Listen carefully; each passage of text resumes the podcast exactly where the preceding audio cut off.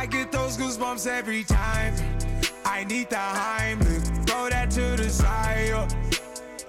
I get those goosebumps every time, yeah. When you're not around, when you throw that to the side.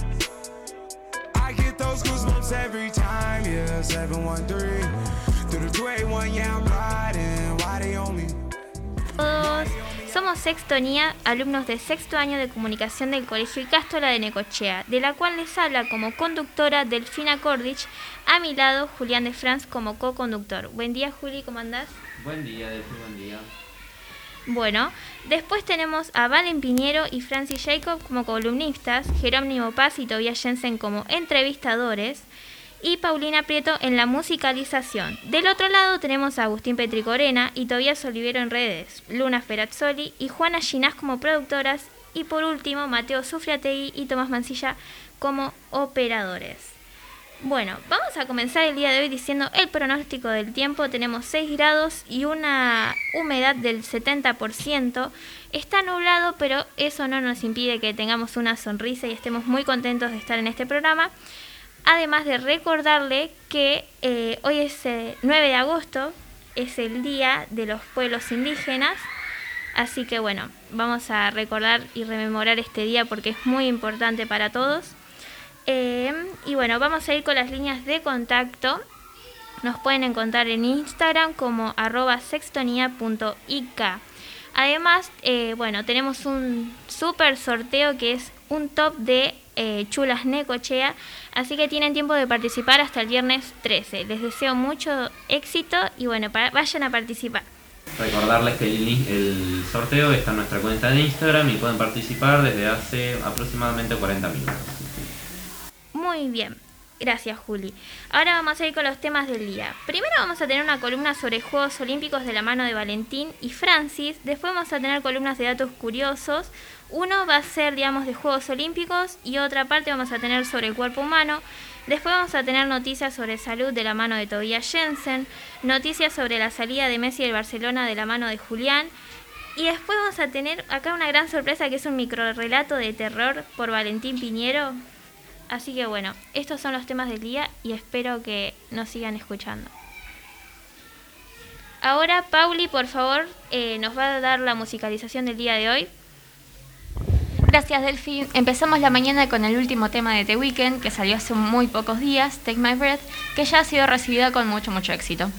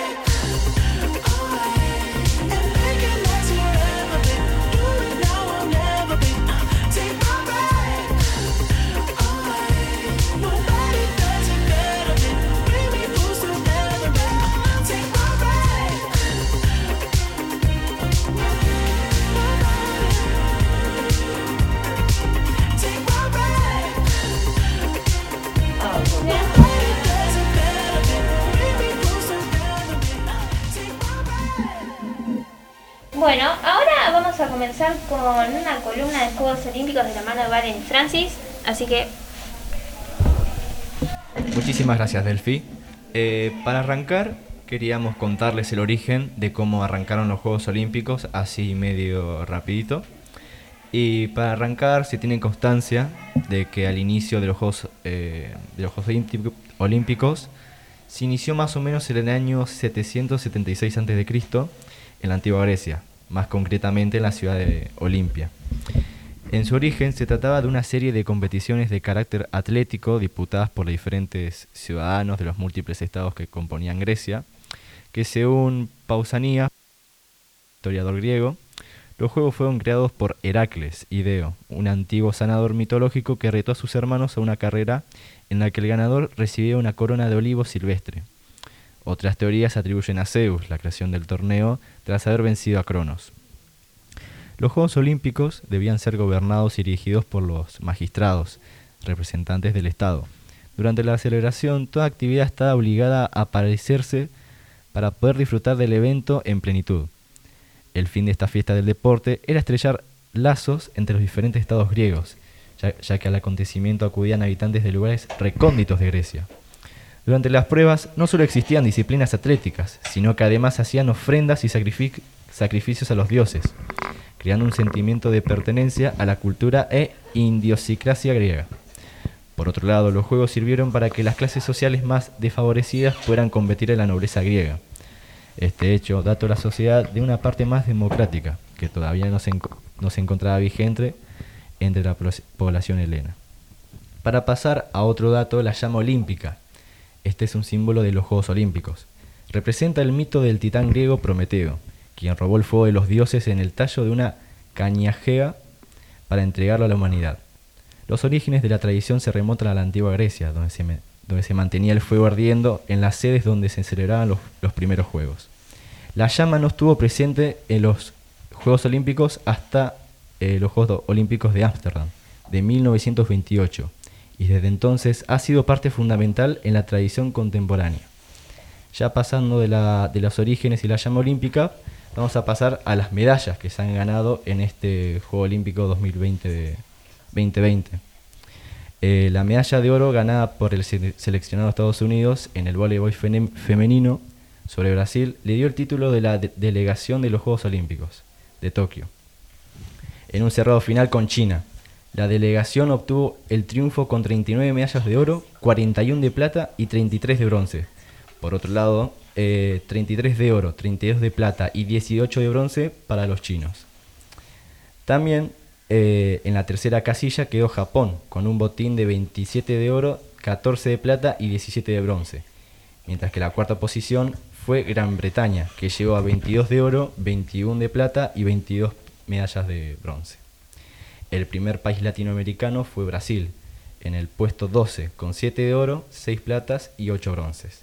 Y Colombia fue 66 de puesto con 4 de plata eh, y 1 de bronce.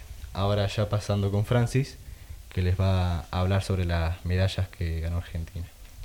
Cierto, como Valen dijo, eh, voy a hablar de las medallas que Argentina obtuvo en los Juegos Olímpicos Tokio 2020 y voy a hablar un poco de Rusia, de lo que pasó en los Juegos Olímpicos.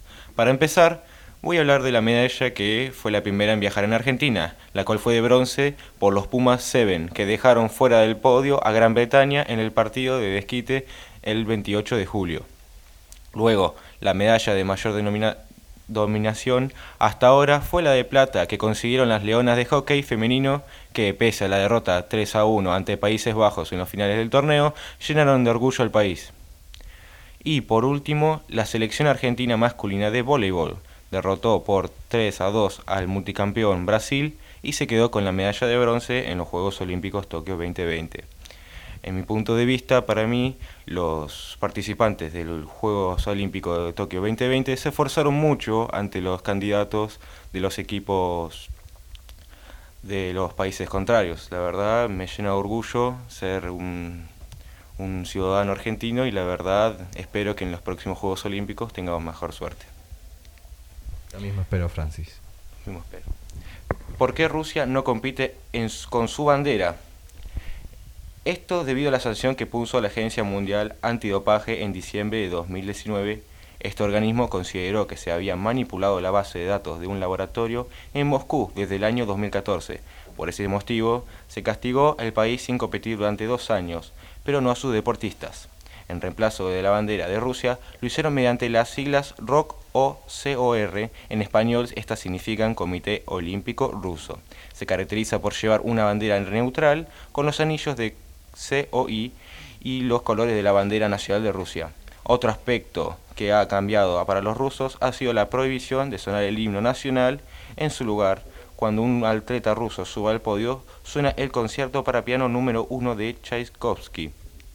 En mi opinión, la verdad es una, un castigo, la verdad, bastante severo para los representantes de Rusia que al no poder representar a su país, para mí que se fue demasiado el castigo extendiéndose mucho para los representantes de este país. Claro. Bueno chicos, la verdad que ha sido muy interesante su columna. En mi opinión, la verdad que me siento muy orgullosa de poder haber visto los Juegos Olímpicos y que hayan obtenido tan buenos resultados eh, en base a que, bueno, hemos nosotros hemos leído noticias en que han tenido muchas dificultades para entrenar nuestros atletas y la verdad que hayan conseguido medallas ya eso es más que un logro. Ya creo que el hecho de haber podido llegar, ya que también tuvieron dificultades para llegar, eh, creo que ya es más que un motivo para estar muy orgullosos de, nuestro país y siempre alentándolos, ganen, pierdan, es, es un orgullo que puedan estar participando en los Juegos Olímpicos. Claro, además para ellos ya estar en los Juegos Olímpicos algo de, de los cuales estar orgulloso. Ganes o pierdas, eh, la pasás bien, por supuesto, y aprendés de eso, obviamente. Eh, yo me acuerdo cuando estábamos viendo en clase el partido de vóley contra Francia, cómo se veían los chicos, estaban jugando como podían además, con toda la garra, y siempre los, alentábamos, aunque, aunque hubies- hubiesen perdido. eh, la verdad que juegan fenomenal y se merecen todo el respeto de, de toda la Argentina. Al igual que los demás deportistas de los demás eh, deportes. Sí, la verdad es que hay que agradecer y bueno, siempre tener presente que son nuestros atletas y, y que hay que alentarlos, la verdad. Ganen o pierdan siempre. Así que bueno, muchas gracias chicos por esta increíble columna. Y bueno, vamos a ir ahora con un tema musical para ir alegrando un poco más este lunes de la mano de Pauli. Seguimos con un clásico de los Beatles e icónico de la historia del rock, Come Together.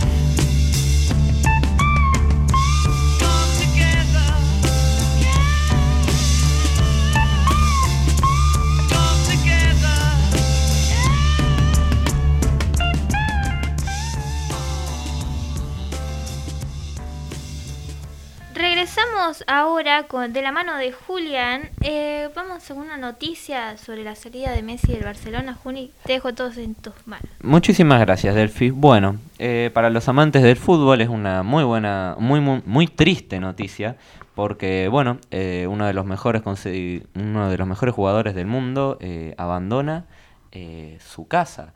Más de 20 años en el club Barcelona, Lionel Messi abandona el club por falta de la renovación de su contrato y lo anunciaba el club en un comunicado. A raíz de obstáculos económicos y estructurales impuestos por la Liga Española de Fútbol para la renovación de su contrato, Messi, de 34 años, eh, tenía todo acordado para firmarlo, pero mm, eh, por cinco temporadas más con el club, pero los requisitos financieros que exige la liga no fueron eh, resueltos por la dirigencia catalana. Entre esos requisitos está el que el club acepte el nuevo acuerdo de TV con la liga, lo cual le terminaría ocasionando más pérdidas de las previstas. Se espera que este viernes lo explique Laporta, el presidente del Barcelona. Em, después hablando un poco de a dónde va a ir a parar Messi, eh, se está hablando mucho y se está especulando que está por viajar a París eh, para firmar un contrato con el Paris Saint-Germain. Em, y de hecho, inclusive se habló mucho de que hubo otras eh, propuestas, incluso del Real Madrid eh, y de otros clubes como puede ser el Inter del Milán. Eh, bueno, aún así, la financiación del Barcelona, la cual es de aproximadamente 3.000 3.200 millones de dólares, que era lo que más o menos se especulaba que, mm, que se podía gastar a lo largo de toda la temporada, eh, no alcanzaba para renovar el contrato y Messi, eh, por, lo que me, por lo que se estuvo hablando, eh, incluso bajó al 50% la renovación, pero aún así no pudo hacer. El Comité Ejecutivo de la Liga aprobó de forma unánime el acuerdo estratégico con el Fondo Internacional de Inversiones CBC, que significa Capital Partners, este miércoles. La mayoría de los clubes de la liga daría su aprobación definitiva al acuerdo en una próxima Asamblea General. En medios como Olé, eh, con llegada al entorno de Messi, dan cuenta que el jugador eh, estaba choqueado por cómo se dio todo y bueno, lo pudimos ver hace poquitos días en la despedida que le dio al club, eh, muy, muy emotiva para todos los jugadores con los que había pasado por el Club Barcelona, inclusive estaba Piqué, si no me acuerdo mal, Sergio Busquets, entre otros. Em, y nada, eh, fue muy emotivo, estuvo llorando bastante eh, momentos mientras daba algunas palabras y respondía preguntas a los periodistas, pero nada, ahora con la cabeza en alto se retira después de más de 700 goles en el Barcelona y muchísimos, pero muchísimo legado que le dejó a este club. Eh, se va a retirar seguramente, eh, va a ser contratado ahora por el Paris Saint-Germain y lo vamos a ver jugando eh, con figuras como puede ser Neymar nuevamente, Mbappé y Di María. Bueno, Juli, muchas gracias. La verdad que sí es una noticia muy triste. La verdad que decir es Messi, es yo desde mi percepción también y creo que el mundo sabe que es el mejor. Eh, cada uno en su época tiene sus características y cada uno tiene su magia. Eh, la verdad que desde mi, desde yo personalmente digo que es una persona muy humilde más allá de lo que es como jugador en la cancha y qué más que es argentino, ¿no? Ese es el gran orgullo, pero bueno, también es comprender más allá de su emoción que es su segunda, es su segundo hogar, eh, España. eh, todas las etapas tienen su cierre y hay que comprender eso, que él seguramente ya cumplió su etapa en el Barcelona y que bueno, que le deseamos lo mejor y, y que bueno, y que todo lo que le que te venga todo lo bueno, ¿no? Más allá que siempre él ha sufrido mucho eh, todo lo que ha tenido que pasar para llegar a ser el número uno, ¿no? Porque siempre vemos muchas veces los trofeos, los balones, las medallas, y no nos enfocamos que esa persona tuvo un proceso eh, para llegar a donde está, y bueno, eh, hay que aplaudirlo y que es nuestro, es argentino, ¿no? Y bueno, como bien vos decías, eh, otro de los obstáculos que va a tener eh, a futuro Messi eh, va a ser adaptarse a todo el nuevo entorno que significaría mudarse a jugar en el Paris Saint-Germain, eh, ya sea por su esposa y por sus hijos, ya que bueno, como la mayoría teníamos sabido, tiene la casa natal allá. Claro, son muchos años. Imagínate que los hijos también se tienen que acostumbrar a una nueva vida, nuevos eh, idiomas, las escuelas, ¿no? Debe ser todo un proceso también para ellos eh, bastante como impactante, ¿no? Pero bueno, eh, que son cosas que pasan de la vida y le deseamos lo mejor, la verdad. No sé si alguno quiere decir alguna palabra. Bueno, eh, ahora entonces vamos a cambiar un poco de rumbo, pero seguimos con deportes y ahora vamos con Jerónimo Paz. Vamos a seguir con datos curiosos sobre los Juegos Olímpicos. Jero, te paso la palabra. ¿Qué tal? ¿Cómo andan? Voy a empezar con algunos datos, como por ejemplo que la bandera de los Juegos Olímpicos representa a todos los países del mundo. Los colores de los anillos aparecen por lo menos una vez en las banderas de los países.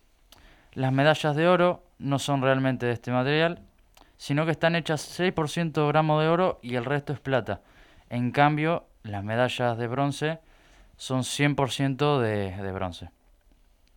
También el combate más largo ha sido un combate de lucha. Este duró más de 11 horas entre un participante de Rusia y uno en Finlandia.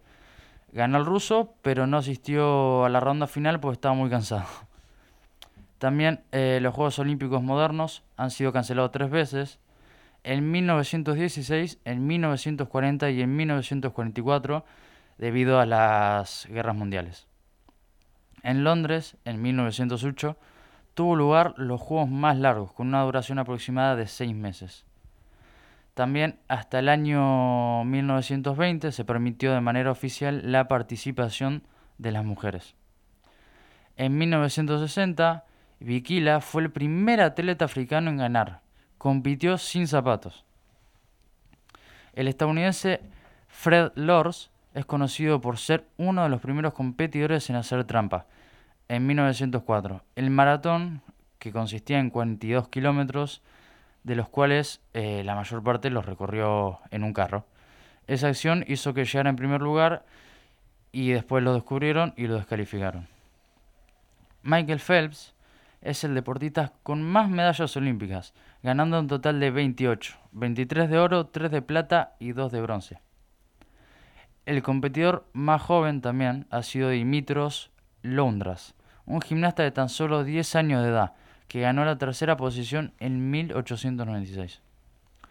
Oscar Swan ha sido el jugador más viejo, de origen sueco, con 72 años, que obtuvo el segundo lugar en 1920. Y por último, en Barcelona en 1992 se permitieron por primera vez jugadores profesionales de básquetbol. De esa manera nació el conocido Dream Team de Estados Unidos.